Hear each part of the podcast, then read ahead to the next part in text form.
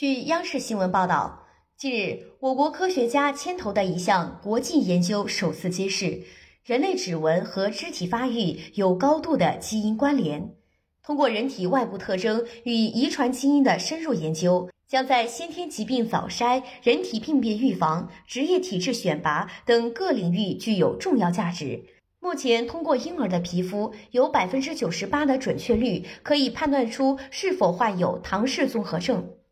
长期以来，人们普遍认为指纹只是一种与皮肤有关的遗传特征。二零一八年，我国发起人类表型组国际大科学计划，对各种人类生命特征进行更加深入的遗传学研究。复旦大学和中科院相关团队联合国内外十多家科研机构，采集到多种族群体的指纹花纹，分析了近百万遗传位点。最终确认是肢体发育相关基因在指纹花纹表型的形成中发挥了主导作用。这项重大成果一月七日将刊发在国际顶级生物学期刊《细胞》杂志二零二二年第一期上。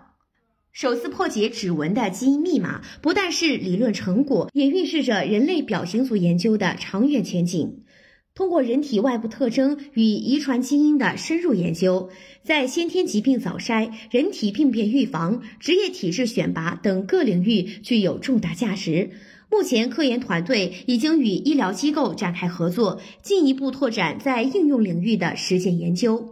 汪思佳介绍，以唐氏综合症为例，如果在一个婴儿出生后采集到他的肤纹特征，可以有百分之九十八的准确率判断出这个婴儿是否患有唐氏综合症。在零岁时发现和两岁时发现，干预效果将非常不同，可能是患者日后生活能否自理的差异。